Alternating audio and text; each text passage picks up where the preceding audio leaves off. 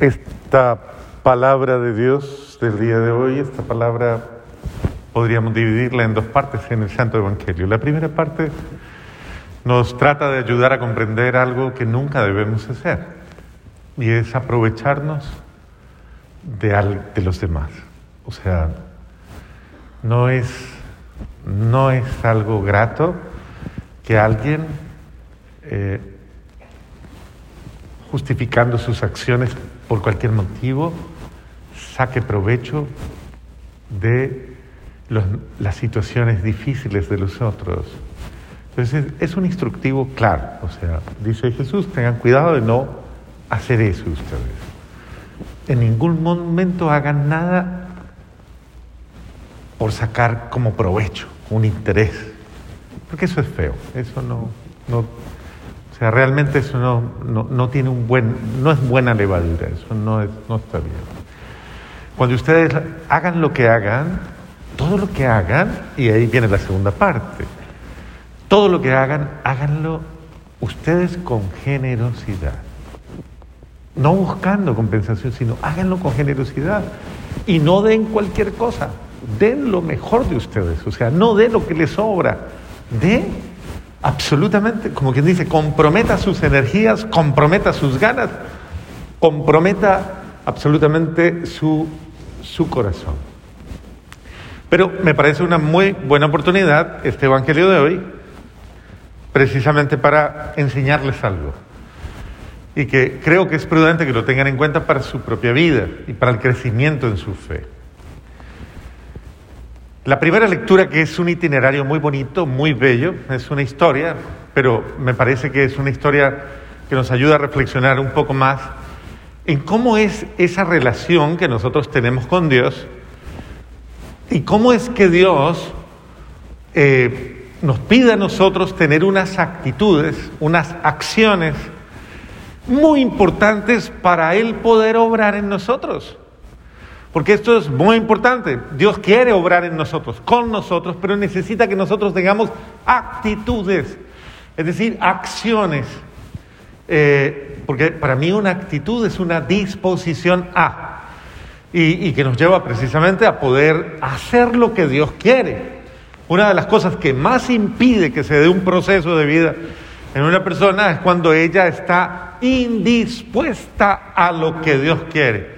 O sea, no tiene capacidad de, dejar hacer en ella y con ella. Y Dios siempre quiere hacer algo porque Dios quiere mucho más, darte mucho más. O sea, todas las expectativas de Dios para ti son muy grandes. Las expectativas de Dios, el sueño de Dios contigo es supremamente grande.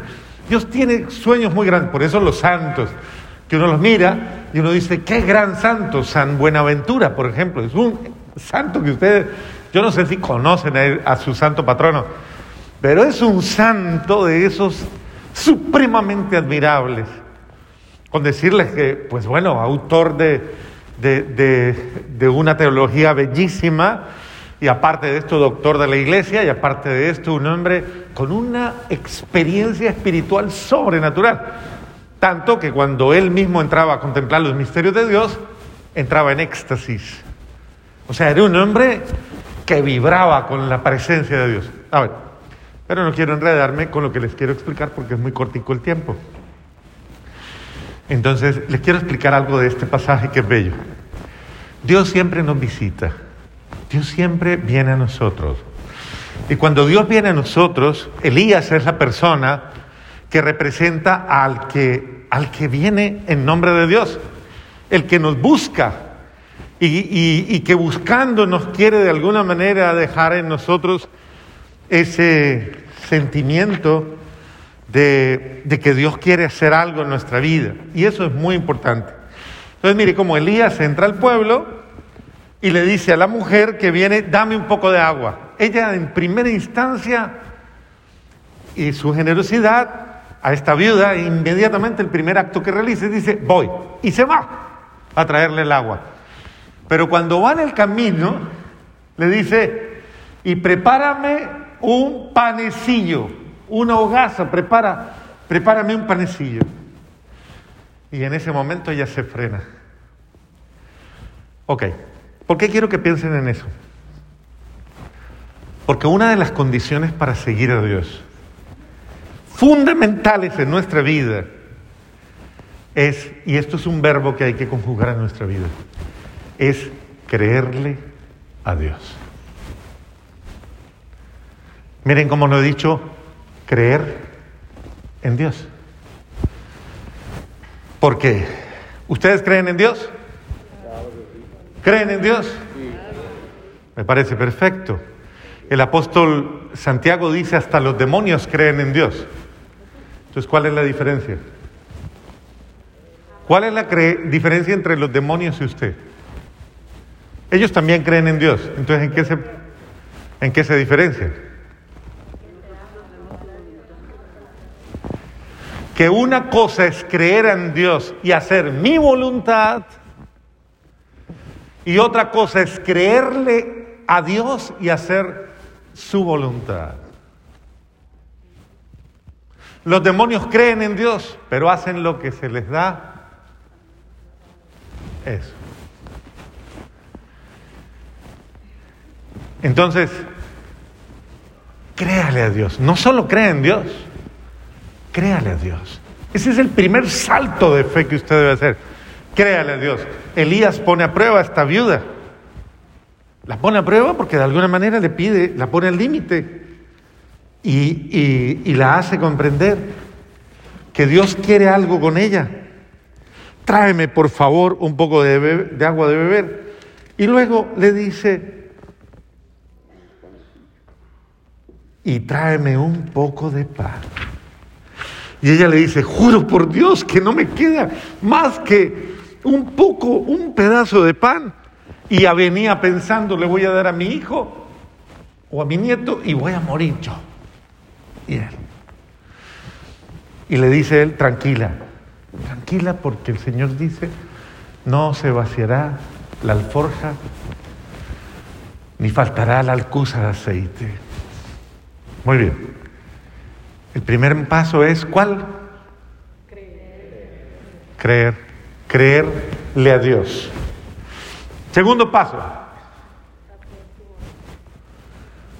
Confiar en Dios. Y yo personalmente creo que esto a veces a nosotros nos cuesta porque nos han defraudado tanto, nos han quedado mal tanto, eh, las cosas no han salido como nosotros creemos, que incluso hasta a Dios lo ponemos en entredicho. ¿Será que sí me responde? ¿Será que sí me cumple? ¿Será que sí me da respuesta? Si quiere lo pongo a prueba. ¿Usted en quién confía? ¿Usted confía en su marido? No vaya a mirar para el lado. Confía en su marido. Confía en su mujer. Usted está ganando puntos ahí, hermana. Confía, ¿en quién confía usted? Una sociedad, nosotros vivimos hoy día una sociedad de la desconfianza en la que tristemente y lamentablemente nadie confía en nadie. Y tenemos que aprender a confiar. Y la confianza es fruto del amor. Entonces yo le creo, creo, creo que ese es el otro aspecto. El ser humano ya no se cree en el ser humano, hay que pasar el aspecto de la credibilidad. Y el segundo aspecto, el aspecto de la confianza. Te creo y confío. Dígaselo al que está al lado, dígale, te creo y confío. Eso es bueno, te creo. Porque creer en el otro y que crean en mí, eso vale mucho. Y que confíen en mí, eso vale más. Bueno. Lo que le está diciendo Elías es, crea. Y dos, confíe. Ahora vamos para el tercer verbo. Espere. Sepa esperar en Dios. ¿Cuáles son entonces? Creer, confiar y esperar. Hay gente que sabe desesperar. Y lo muestran en todo. Están en un semáforo y comienzan, muévase, muévase, voltee, gire, hágale. Todo. Son, eh. Y nos tiramos todo por desesperar. Somos desesperantes. Debemos aprender a esperar. Aprender a ser pacientes. Todo tiene un momento. Y es en el tiempo de Dios, no en su tiempo desesperado. No se tire las cosas. Hay una frase en mi país, un dicho que tienen los colombianos que dice, eh, el pan se quema en la puerta del horno. Entonces, uno no tiene por qué acelerar los procesos. Todo tiene un momento, todo tiene un momento. Sepa esperar. Entonces, ¿cuáles son los verbos? Creo, confío y espero. ¿Está bien? Ya vamos bien. Practique esto, pero a partir de ahora, comience a practicarlo de una manera absolutamente confiada. Le voy a dar cuatro verbos más. Cuarto verbo, doble las rodillas. Doble las rodillas. Aprenda a saber que hay un alguien que es superior a mí y que cuando yo doblo mi ser ante él, como dice el dicho, cuando tus rodillas tocan el suelo, tu oración llega al cielo. Entonces, si quieres que el cielo te escuche, sé humilde, doblégate ante Dios y abaja todo tu orgullo, tu soberbia, tu arrogancia, tu sobradez. Reconócelo y reconoce que nada puedes sin Él. Entonces dobla tus rodillas ante Dios. Hay gente que quiere realizar cambios en su vida sin doblegar su ser. Y esto hay que hacerlo. Hay que doblegar el ser ante Dios, pedirlo, clame. Muy bien. Doblar rodillas. Quinto verbo, un poquito más difícil, demanda un poquito más de nosotros, pero es absolutamente necesario en nuestra vida. Desocupe su mente y su corazón. Desocupe la mente y el corazón. Ya creíste, ya confiaste, ya esperaste, ya doblaste rodillas, ahora desocupe su mente y su corazón. Porque en su mente y su corazón hay muchos esquemas, muchas ideas, muchas maneras de pensar, de creer, muchos prejuicios, muchos sentimientos negativos, mente y corazón, muchos conflictos que no le dejan a usted ser libre ni feliz. Entonces desocupe la mente y el corazón. ¿Cuántos verbos van? ¿Cuántos? Dígamelos.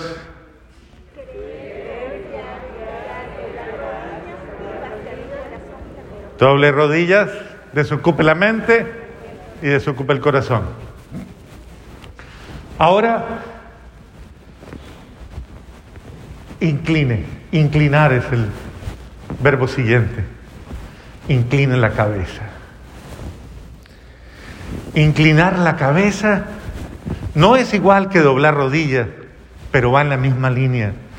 Inclinar la cabeza es señal de, Señor, eres tú el que todo lo puede y yo te dejo actuar a ti. Hay un dicho para que lo entienda mejor. El que no dobla la cabeza el que no baja la cabeza, la pierde. Hay gente que permanece demasiado arrogante, demasiado tensa, demasiado inflexible, demasiado... A veces hay que aprender a bajar la cabeza. Porque en muchas familias no hay paz, no hay, no hay posibilidad. Porque no hay quien baje la cabeza. Baje la cabeza, por favor. ¿Qué le cuesta? Dígale, baje la cabeza, dígale, dígale para que, para que entre en sintonía. Y... Aprenda, aprenda a bajar la cabecita. Muy bien. Vamos al séptimo. A mí me encanta este verbo que sigue. Me fascina este verbo que sigue, porque me parece que es el corazón de estos diez verbos de los que les estoy hablando. Deje hacer a Dios. Deje hacer a Dios.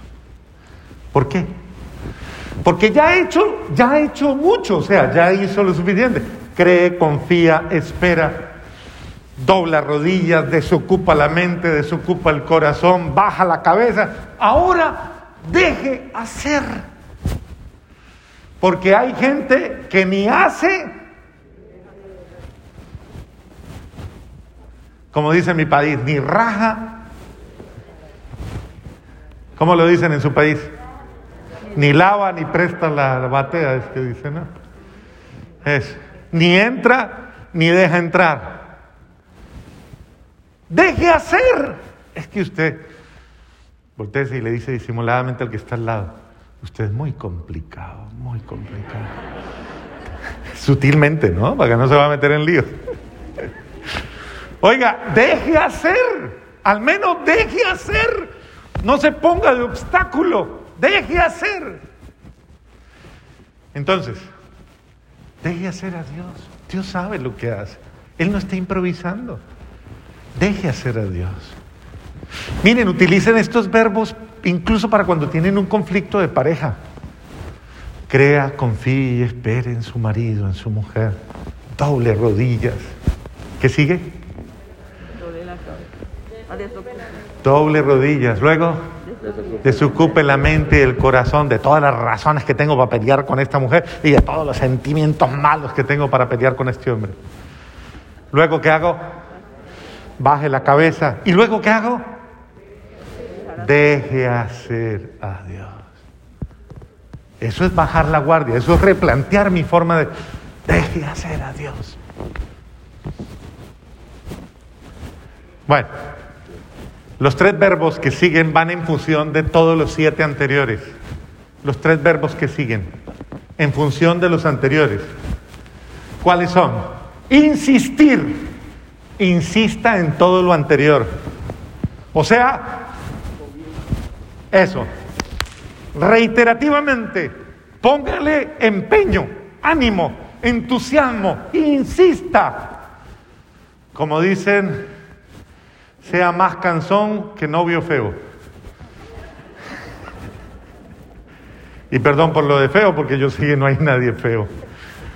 Pero sea, o sea, insista, insista, insista. Octavo, siete, octavo, noveno verbo. Persista. Es decir, insista en insistir. Insista en insistir. Dice, hay un, pensador que dice, hay hombres que luchan un día y son buenos. Hay otros que luchan muchos días y son mejores. Hay unos que luchan toda la vida y esos son los indispensables. Berton Brecht. Importante. Persevere. El que persevera alcanza. Hay otra frase en mi país que dicen así, la suerte de la fea, la bonita la desea.